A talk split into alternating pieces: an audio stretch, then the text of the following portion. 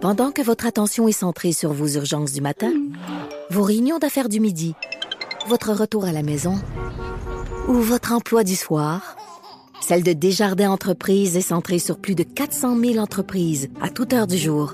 Grâce à notre connaissance des secteurs d'activité et à notre accompagnement spécialisé, nous aidons les entrepreneurs à relever chaque défi pour qu'ils puissent rester centrés sur ce qui compte, le développement de leur entreprise.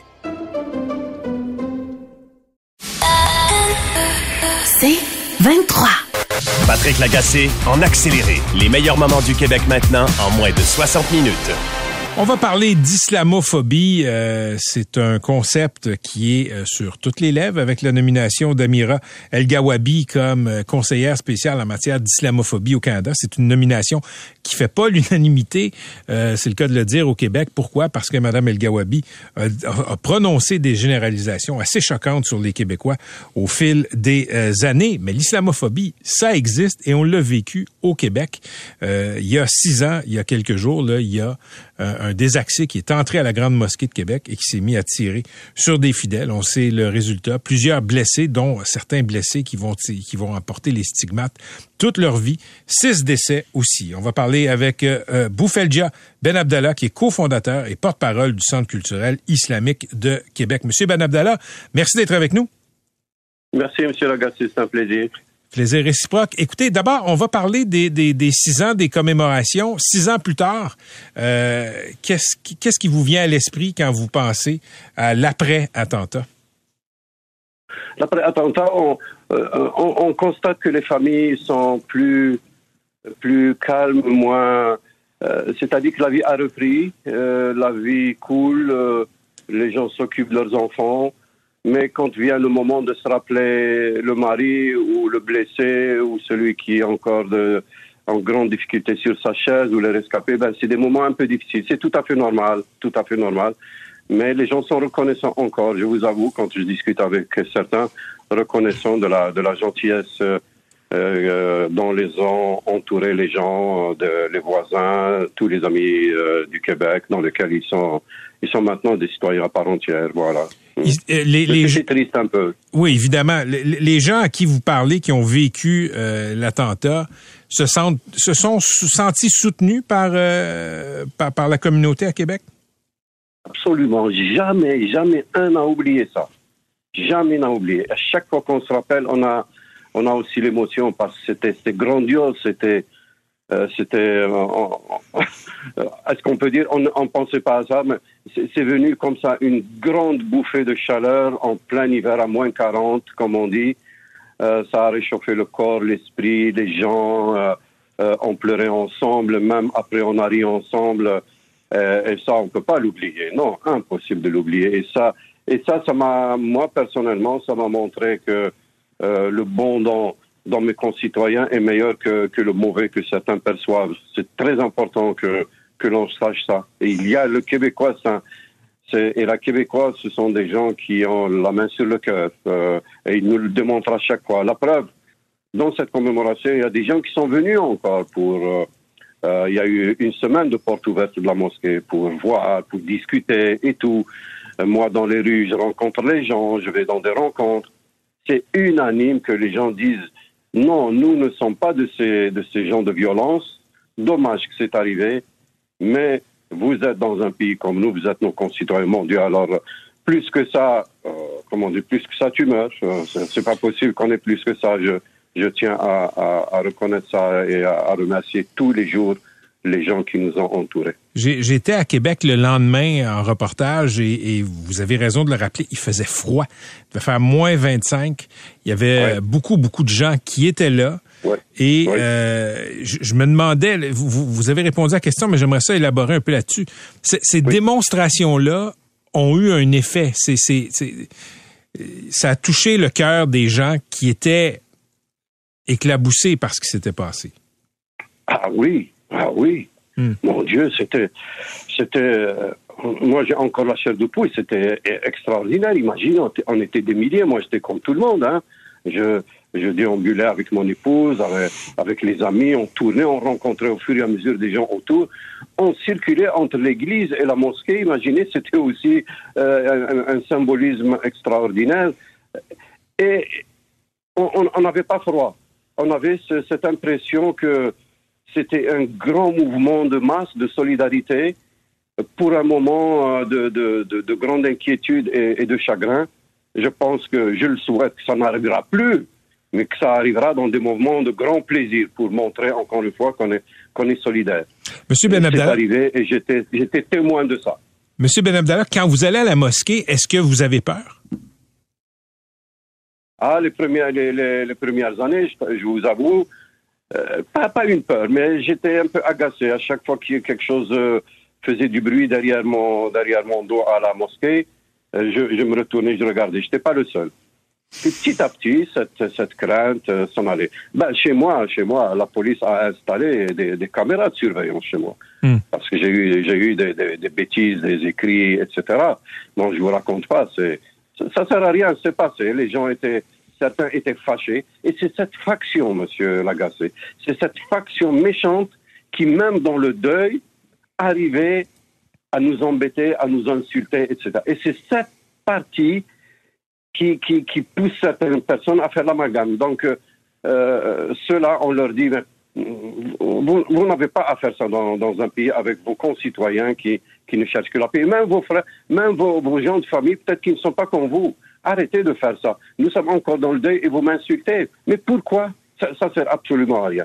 Mais ce n'est pas la majorité, ce n'est pas tous les jours, tous les jours. Il faut reconnaître, c'est pas toute la population, jamais. Et moi, j'ai toujours dit que la population, jamais toute la population est, est islamophobe ou toute la population est raciste, mais une sacrée partie, petite, mais qui parle plus que tout le monde, plus que moi, Monsieur Lagacé. Je, je, voulais vous entendre justement euh, sur la saga de la nomination d'Amira El Gawabi comme euh, commissaire euh, à l'islamophobie par le gouvernement fédéral. Vous avez pris connaissance de ses propos sur le Québec, les Québécois. Notamment, elle a dit que la majorité des Québécois semble porter non pas par la primauté du droit, mais par un sentiment anti-musulman. Comment vous avez reçu ces déclarations-là? Ben, moi, j'ai dit qu'elle n'a pas eu de recul pour dire ça. C'est vraiment... Moi, moi, aussi, quand j'ai vu ça, je, me suis hérissé. J'ai dit, waouh, tout ce qu'on a gagné en terrain de, de, de, reconnaissance et de générosité et de tranquillité, hmm, on risque d'avoir encore des coups derrière la tête. C'est quoi cette histoire? Mais elle l'a dit dans un moment, peut-être elle aussi, de, de, de colère, de fureur, de... Et normalement, ça ne doit pas être dit. Normalement, ça doit être dit. Le peuple québécois n'est pas un peuple islamophobe. Il y a une graine qui est islamophobe. Le peuple québécois n'est pas raciste. Il y a une graine qui est raciste. Il ne faut pas laisser cette graine s'étendre. C'est ça qu'il fallait dire. Il fallait dire qu'elle n'est pas. Mais maintenant qu'elle a dit la bêtise, qu'elle a dit et qu'elle a, fait constriction et puis qu'elle s'est excusée clairement, parce que nous, on l'a appelée hier. Ah oui? On a fait une réunion. Hier, oui, après, le, après la motion, on s'est réunis. Euh, on était une dizaine euh, à la motion. Après la motion, on s'est réunis, puis on a dit, il va falloir qu'on la rappelle. Euh, donc, on a chargé deux ou trois personnes pour l'appeler, pour lui dire, écoutez, Madame euh, Amira, dites-le clairement, pas dire, ah, vous m'avez pas compris, blablabla. Ça, c'est fait. tu, as dit des choses, et puis, bon, tu penses qu'on n'a pas compris, mais les gens ont compris à leur façon. Ils ont le droit de comprendre à leur façon. Mais là, vous dites-le clairement, vous vous excusez pour ce que vous avez dit.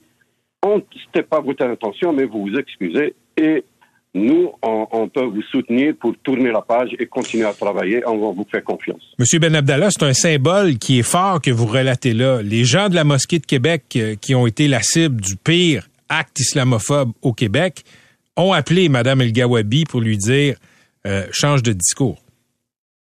Exactement.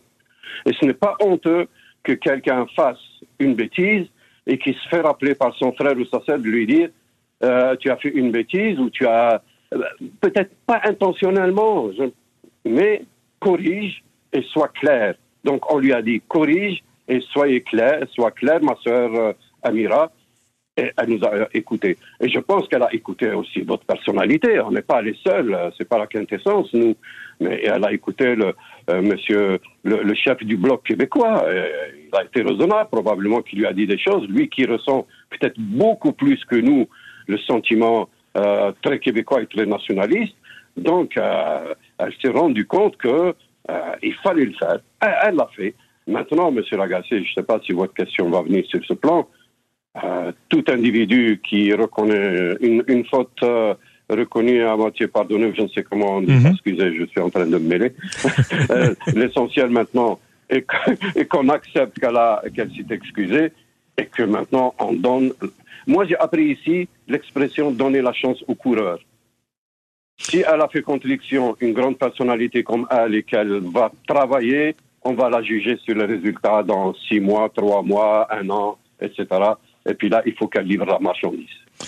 Monsieur Ben Abdallah, c'est toujours un plaisir de vous parler et de vous entendre parler. Saluez les gens de la mosquée pour nous. Je vous en remercie. C'est un plaisir aussi de vous parler, M. Agassé. Et ma, ma madame aime beaucoup vos commentaires et votre brio professionnel. Merci infiniment. Merci, c'est gentil d'être à l'écoute. Merci.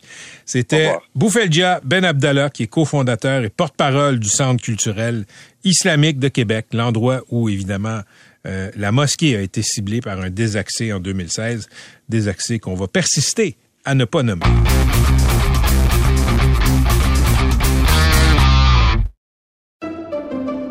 Pendant que votre attention est centrée sur cette voix qui vous parle ici, ou encore là, tout près ici, très loin là-bas, ou même très, très loin. Celle de Desjardins Entreprises est centrée sur plus de 400 000 entreprises partout autour de vous. Depuis plus de 120 ans, nos équipes dédiées accompagnent les entrepreneurs d'ici à chaque étape pour qu'ils puissent rester centrés sur ce qui compte, la croissance de leur entreprise.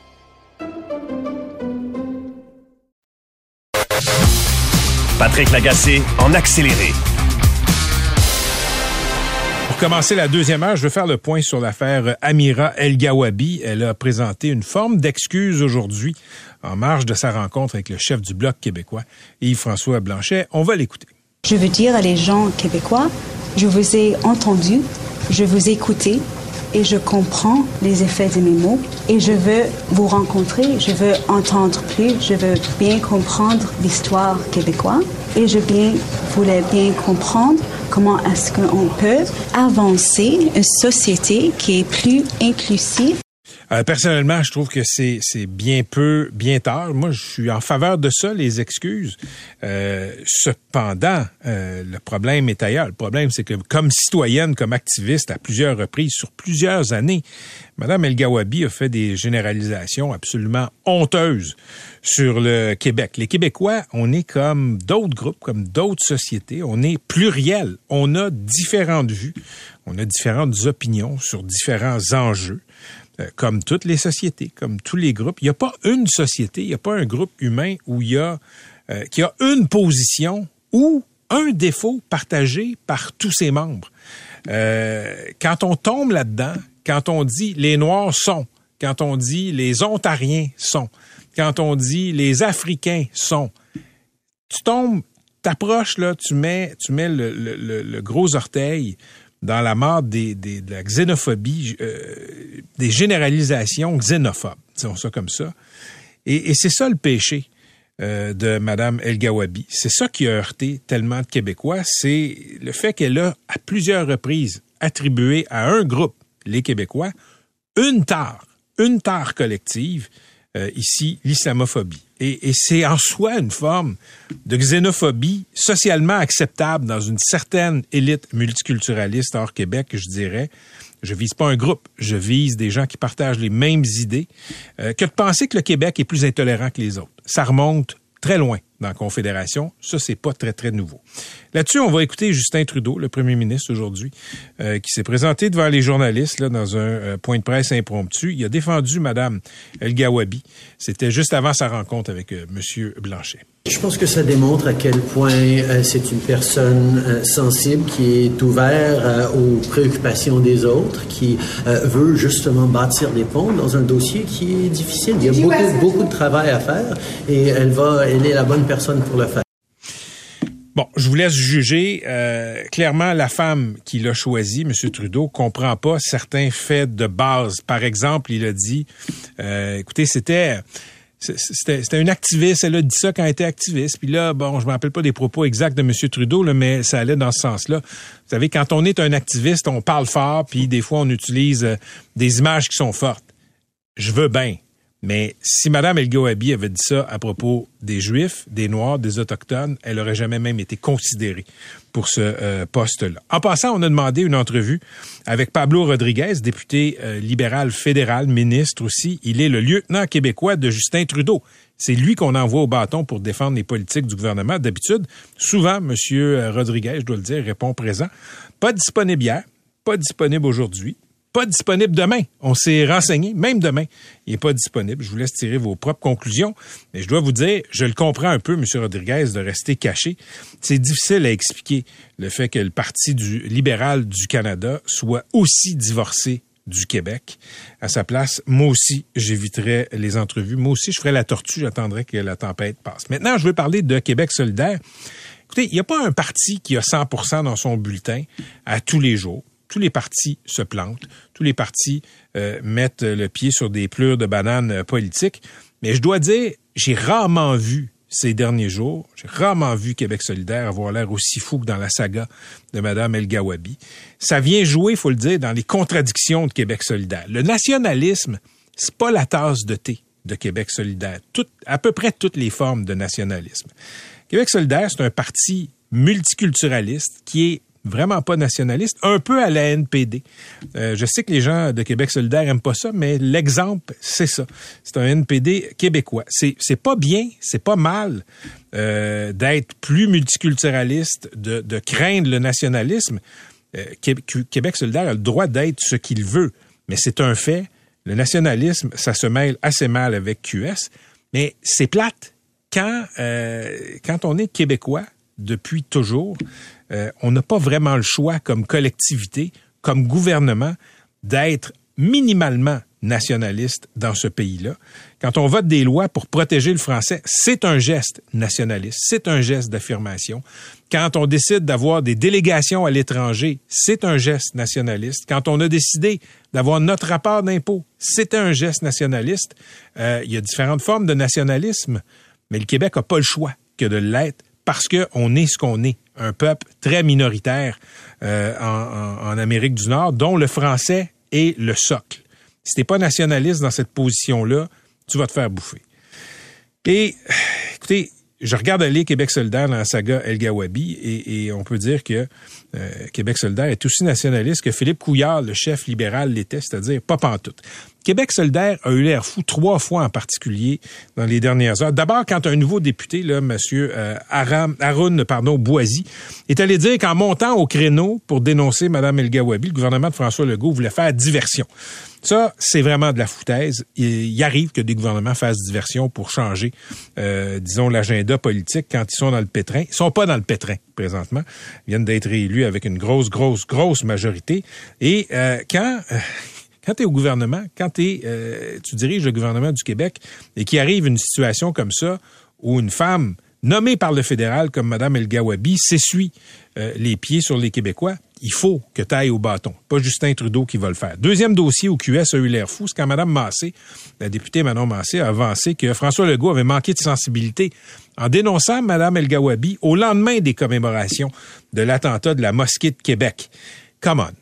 M. Legault n'a pas choisi Mme El Gawabi, il n'a pas choisi le calendrier, ça lui a été imposé. Troisième fois où QS a eu l'air fou dans cette saga-là, et pour moi c'est la plus importante de ces trois fois-là, l'Assemblée nationale a adopté une motion qui condamnait les propos de Mme El Gawabi. La CAC, le PQ et le PLQ ont voté en faveur de la motion. Québec solidaire, écoutez, Québec solidaire n'a pas voté contre la motion. Québec solidaire a préféré s'abstenir. Quand la motion est passée, ben, ils étaient aux abonnés absents. Ils n'ont pas voté, les députés solidaires. Si Québec solidaire avait voté contre la motion, je ne serais pas en train de vous dire qu'ils ont l'air fous là-dessus. Je verrais ça comme une affirmation claire et nette de leur conviction profonde. Mais s'abstenir là-dessus, c'est essayer d'avoir le beurre puis l'argent du beurre. C'est essayer de faire la split, le grand écart, en faisant semblant d'être fâché, mais de ne pas être capable de condamner. Et Québec solidaire a eu l'air fou on voit un des visages de Québec solidaire, qui est un parti qui est, de façon parlementaire, une bonne forme d'opposition, pose des bonnes questions, force le gouvernement à, disons, euh, améliorer ses projets de loi, ses décisions, etc. Là-dessus, on comptera pas sur Québec solidaire pour défendre les Québécois quand les Québécois se font vomir dessus. Euh, et je dis vomir à dessein parce que c'est un des verbes qu'elle a employé pour parler des francophones qui auraient été discriminés au Canada, Madame El Gawabi, quand on lui a fait remarquer que les francophones dans ce pays-là avaient subi de l'effacement aux mains des Anglos. Elle a dit que c'était une déclaration, je cite, à vomir.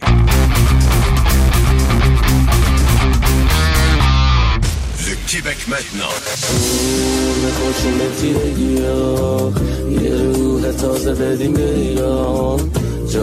C'est une scène banale et magnifique à la fois. Un jeune couple qui danse dans une ville. Derrière eux, on voit les lumières de la ville parce que la scène se déroule en soirée. Deux jeunes qui dansent amoureux. C'est une scène qu'on peut voir n'importe où. C'est une scène normale. Ils sont jeunes, ils sont beaux. Et euh, ce qu'on ne sait pas tout de suite, si on ne connaît pas le contexte, c'est que ce couple-là posait un geste de contestation politique parce qu'il dansait dans la ville de Téhéran, la capitale de l'Iran, où un mouvement populaire proteste depuis des mois contre la dictature islamiste. Thomas Junot est euh, professeur à l'École supérieure d'affaires publiques et internationales de l'Université d'Ottawa, spécialiste du Moyen-Orient et de l'Iran. Professeur Junot, bonjour. Bonjour. Expliquez ce qui est arrivé après euh, que ces images-là eurent été tournées là, à Astiza Aguigui et à son fiancé Amir Mohamed Hamadi. Alors, les deux danseurs, comme vous les avez présentés, ont mis le vidéo sur les médias sociaux. Et là, dans le contexte euh, des protestations importantes qu'on voit en Iran depuis septembre dernier, le vidéo est devenu viral parce qu'évidemment, c'est une vidéo de contestation qui euh, va à l'encontre euh, des lois et des codes de moralité de la République islamique. Et on a vu là, que toutes les protestations depuis septembre, c'est beaucoup parti en opposition à ça. Et là, tout récemment, ils ont été condamnés à dix ans et demi de prison tous les deux pour avoir justement brisé ces lois-là. Dix ans et demi de prison, euh, est-ce que est-ce que c'est synchro avec les peines de prison généralement infligées pour des gestes semblables en Iran? C'est difficile de répondre précisément à cette question-là parce que les peines infligées qui vont jusqu'à l'exécution, on en a vu plusieurs récemment, sont euh, euh, déterminées de manière arbitraire, selon le climat du moment, selon ce que le juge à ce moment-là veut accomplir. Euh, ce qu'on peut dire, c'est que depuis quelques semaines, on voit une intensification importante des peines euh, qui sont imposées aux contestataires, que ce soit pour des vidéos de ce genre-là, que ce soit pour ceux qui vont à la rue, pour ceux qui essayent de mobiliser, par exemple, dans les universités. Euh, les peines sont sévères et, il y a eu plusieurs exécutions, notamment par pendaison. Dans, le cas de ce jeune couple, professeur Junot, là, selon les lois de la dictature iranienne, qu'est-ce qu'on leur reproche? C'est quoi la transgression? Euh, il y a deux réponses à cette question-là. Il y a la réponse directe, c'est-à-dire qu'on reproche à un homme et une femme euh, de s'être touchés en public, notamment d'avoir dansé en public, euh, de s'être donné de l'affection en public, et ça, c'est pas permis. Mais au-delà de la transgression, entre guillemets, directe des codes de moralité imposés par la République islamique, il y a le symbole de contestation qui s'inscrit dans la, les protestations là, actuelles depuis septembre dernier. Puis dans le cas de ces deux individus-là, leur euh, entre guillemets crime, euh, c'est pas tant d'avoir dansé, c'est que le vidéo soit devenu viral.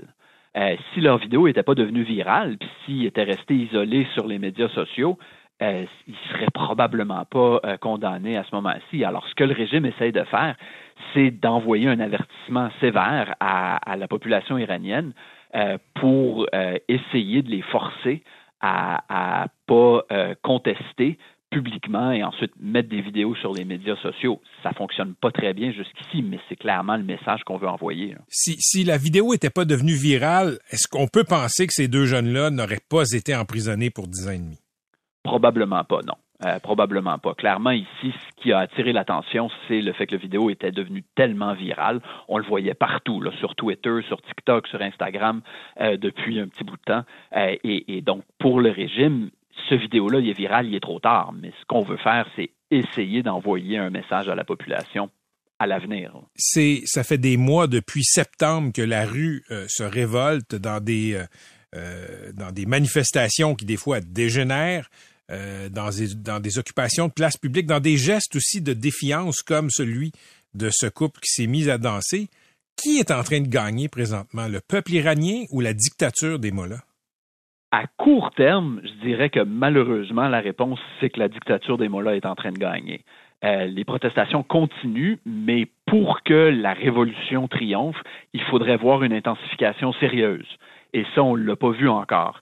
Euh, pour que vraiment la, la, la, chute du régime soit euh, imminente, soit vraiment une possibilité, il faudrait voir des grèves à grande échelle dans le pays là, qui paralyseraient l'économie. ça, on n'a pas vu ça. Il faudrait voir des défections au, fin, au sein du régime, au sein de l'armée. On n'a pas vu ça non plus. Donc, malheureusement, à court terme, je dirais que le régime est en train de gagner. Mais à long terme, le régime est en train de perdre. Euh, parce que justement, ce que cette vidéo-là symbolise, et il y en a un paquet d'autres, là, c'est pas le seul, c'est celui qui est devenu viral, mais c'est absolument pas le seul. Ce que ça symbolise, c'est que le mur de la peur euh, en Iran, pour des grands pans de la population, est en train de s'effondrer ou en tout cas est devenu beaucoup plus fragile. Alors, le ressentiment au sein de la population à l'endroit du régime est beaucoup plus profond, beaucoup plus large qu'il l'était par le passé. Alors, à court terme, malheureusement, je pense que le régime gagne, mais à long terme, il est plus vulnérable que jamais. Professeur Junot, euh, euh, il y a une répression des, des mollahs, du régime euh, de la dictature là-bas en Iran contre son propre peuple, mais il y a aussi des répressions ciblées. On cible des, Iraniens, des Iraniennes exilées qui ne sont pas sur le territoire. Je veux qu'on parle un peu de la journaliste Massi Alinejad. Elle est réfugiée aux États-Unis. Et euh, à plus d'une reprise, le régime a envoyé des gens pour essayer de l'assassiner. Ça frappe un peu l'imaginaire. Euh, ça frappe beaucoup l'imaginaire. Le régime euh, de la République islamique, depuis sa naissance en 1979, a plusieurs fois euh, essayé, et dans certains cas réussi, à assassiner des dissidents ou des opposants en exil. On a vu des attentats euh, spectaculaires en Europe, par exemple, dès les années 80-90, et dans le cas de cette journaliste-là, Massi Alinejad, qui est une militante en faveur des droits de la personne, des droits des femmes en particulier, contre le régime, en faveur de la démocratie, c'est une des voix les plus importantes, les plus impressionnantes là, dans la dans la diaspora. Il y a eu plusieurs tentatives d'assassinat connues, et puis c'est très probable qu'il y en ait qu'on ne connaisse pas publiquement, euh, et, sa vie est, clairement en danger. Puis elle, elle est aux États-Unis, comme vous l'avez dit, mais on sait aussi, même si les détails sont, rarement clairs, qu'il y a eu des tentatives au minimum d'intimidation euh, contre des dissidents iraniens au Canada aussi. Alors on n'est pas à l'abri ici. Comment, comment on s'y prend euh, pour intimider des gens qui sont au Canada, comme ça, du côté de la République islamique? Il y a plusieurs façons. La République islamique a beaucoup d'expérience dans, l'intimidation et la répression des dissidents. Une façon de le faire, si les dissidents en exil ont de la famille en Iran, on va mettre de la pression sur la famille en Iran pour essayer de faire taire ceux qui sont à l'extérieur. Puis par pression, je veux dire pression très sévère. on menace de les emprisonner, de les torturer. Là, c'est pas une petite pression innocente. Ceux qui sont à l'étranger, euh, il y a différentes formes de chantage, il y a différentes formes de menaces, y compris des menaces physiques. Euh, il, peut y avoir de, l'intimidation en ligne, on en voit beaucoup aussi. Le, menu d'outils euh, que la République islamique a pour ça est est très diversifié. Puis c'est un menu que la République islamique utilise beaucoup. Donc, ce serait pas étonnant que des gens au Canada soient aussi un jour euh, ciblés par des tentatives d'assassinat, comme on a vu euh, pour Massi Alinejad, qui est dans la région de New York ça serait pas étonnant du tout. Des tentatives d'intimidation et de pression, il y en a, il y en a beaucoup, et ça va continuer, et ça va probablement s'intensifier, parce que comme on a dit il y a trois minutes à votre question précédente, même si en ce moment la République islamique semble être capable de rester en vie, à long terme, elle est menacée. Et en étant menacée à plus long terme, sur six mois, douze mois plus, des dissidents en exil qui vont euh, euh, agiter pour la démocratie dans le pays, il y en aura plus. Euh, alors, moi, si je peux faire une prédiction, c'est que des menaces contre les dissidents iraniens ici au Canada, il y en aura plus dans la prochaine année que par le passé. Merci beaucoup d'avoir été avec nous. Toujours éclairant de parler avec vous. C'est moi qui vous remercie. À la prochaine. C'était Thomas Junot, professeur à l'Université d'Ottawa. Est spécialiste du Moyen-Orient et de l'Iran depuis le début des manifestations en septembre. 14 000 personnes, selon les Nations unies, ont été arrêtées par le régime en Iran.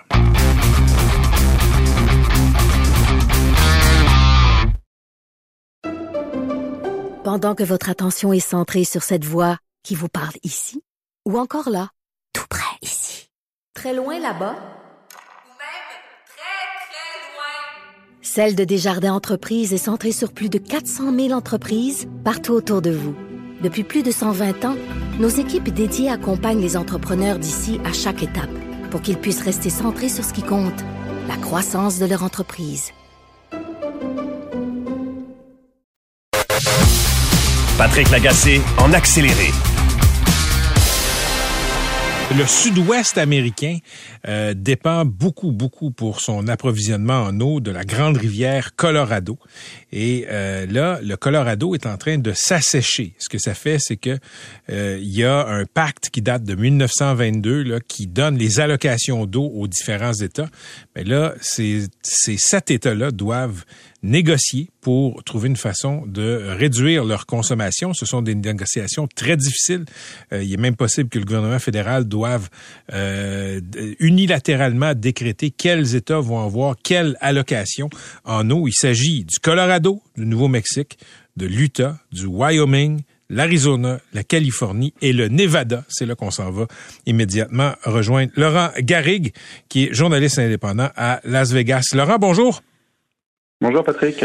Laurent, euh, expliquez aux gens à quel point euh, le Colorado est important dans la vie des gens du sud-ouest américain. Le Colorado, euh, Patrick, c'est un, un, fleuve déjà très long, hein, qui fait plus de 2000 kilomètres et qui permet surtout d'apporter de l'eau à toute cette partie du sud-ouest des États-Unis, de l'eau pour arroser les cultures, évidemment, aussi pour permettre aux gens d'avoir de l'eau potable et surtout, surtout pour avoir de l'électricité puisqu'il est relié directement avec euh, les barrages Hoover et les barrages du Glen, Canyon qui permettent d'alimenter 40 millions d'Américains du sud-ouest des États-Unis en électricité. Qu'est-ce qui cause une baisse importante, dramatique du débit d'eau de la rivière Colorado?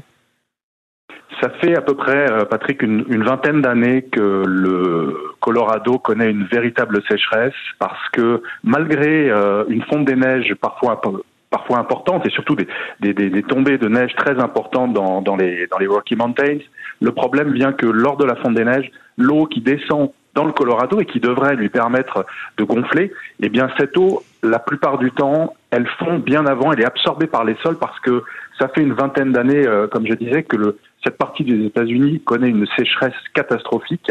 Résultat, l'eau qui arrive des montagnes ne suffit plus à alimenter le Colorado et donc d'année en année, son niveau diminue.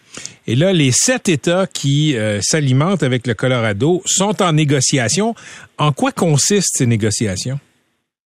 Alors ces négociations, euh, malheureusement, Patrick, elles ont, euh, elles n'ont pas abouti puisqu'elles se sont terminées hier au 31 janvier, puisque c'était la date limite fixée par l'État fédéral. Euh, ces négociations, c'était très simple. Il s'agissait pour ces sept, sept États de s'entendre sur une réduction de leurs allocations. On a six États qui ont pu s'entendre en fixant des voilà des réductions de plusieurs centaines de milliers euh, de, de euh, d'acres euh, pieds d'eau, mais malheureusement la Californie a refusé cet accord, affirmant qu'ils allaient en proposer un autre. Et là, je, crois que c'est aujourd'hui ou demain là, que la Californie doit euh, soumettre son offre? Tout à fait. La Californie a, a donc fait une offre euh, un peu en, en, solitaire, on va dire, euh, de réduire de, de 400 000 acre-pieds euh, son allocation.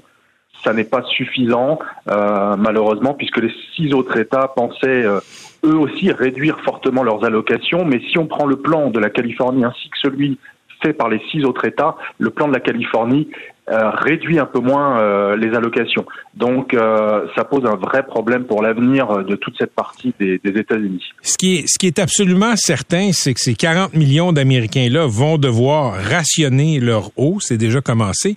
Comment ça pourrait affecter la vie quotidienne de l'industrie, des citoyens dans les prochaines années, dans ces sept États du Sud-Ouest américain? Alors il est difficile de se projeter, mais on peut euh, facilement imaginer qu'il va falloir réduire sans doute les débits d'eau pour les cultures. Donc c'est la première euh, la première conséquence. Ça veut dire peut-être faire moins de cultures, avoir moins de choses, moins de produits, euh, moins de fruits, moins de légumes venant de Californie, venant d'Arizona et, et, et d'autres États. Après, euh, il y a aussi surtout la problématique de euh, des citoyens. Est-ce que euh, ils auront suffisamment d'eau potable notamment puisque si on prend le cas du Nevada, 90% de la population du, du, sud du Nevada, hein, du, du Southern, Southern, Nevada, dépend totalement du lac Mead, qui est lui donc alimenté par le, Colorado, pour son eau potable. Ça, c'est des vraies problématiques. Et puis, il y a surtout la problématique euh, à terme de l'électricité, comme je disais, parce que l'inquiétude, c'est d'arriver à ce, à ce phénomène, qu'on appelle le dead pool, c'est-à-dire euh, à un moment donné où l'eau du, du, Colorado ne suffit plus à être euh, à alimenter les deux barrages et donc on ne peut plus produire d'électricité. Et ça, ça c'est, je pense que c'est l'inquiétude majeure aujourd'hui euh, de, tous ces États, c'est de se dire comment est-ce qu'on va pouvoir assurer l'électricité euh, de 40 millions d'habitants. Est-ce qu'il y a, est-ce qu'il y a un plan B? Est-ce qu'il y a, je sais pas, une centrale nucléaire quelque part qui peut euh, prendre prendre une partie de la puissance nécessaire? Non, pour l'instant, non, il n'y a pas, ça, ça, c'est pas des sujets évoqués. Euh, le point positif qu'on peut voir aujourd'hui, euh, c'est que le, les chutes de neige en ces, derniers mois ont été très, très, très importantes dans les dans les Rocky Mountains, et certains observateurs considèrent que peut-être le niveau du Colorado va pouvoir un petit peu remonter, ce qui donnerait un ou deux ans peut-être d'air euh, mm. de, de, pour chaque État, euh, mais, mais rien rien n'est encore assuré. On sait que la Californie a lancé un projet il y a l'année dernière de, de, et Nevada d'ailleurs a participé aussi financièrement, a lancé un projet d'étude pour la construction d'une usine de désalinisation d'eau. Ce serait peut-être une solution pour apporter de l'eau une partie du, du, du, sud de la Californie. Mais aujourd'hui, non, il n'est pas fait état de d'aide. Euh, maintenant, on attend, comme vous disiez au début, euh, c'est que peut-être le, le gouvernement fédéral qui va dire voilà, euh, on vous réduit vos allocations drastiquement, vous de temps et tel état de temps. Donc, on ne sait pas encore. Si les sept États du Sud-Ouest américain n'arrivent pas à une entente, c'est le fédéral qui a l'autorité ultime. Tout à fait. C'est le fédéral qui décidera. Et là, malheureusement, les États n'auront sans doute pas leur mot à dire. Et ça peut risquer de faire mal. C'est-à-dire que les allocations peuvent être plus importantes, les, réductions plutôt d'allocations peuvent être plus importantes que ce qui était prévu initialement dans les plans proposés par ces six États et d'un côté, de notre côté, par la Californie. Eh, eh, il, me semble que c'est encore relégué euh, aux pages intérieures des journaux. Il me semble que euh, 40 millions de personnes qui vont voir leurs allocations en eau réduire euh, vraiment drastiquement. Il me semble que c'est pas à la une des médias nationaux. Est-ce que je me trompe? Non, c'est vrai que c'est plutôt aujourd'hui les journaux locaux. Alors les journaux locaux, euh, évidemment, façon de parler. Hein, euh, en Californie, c'est le LA Times qui en parle.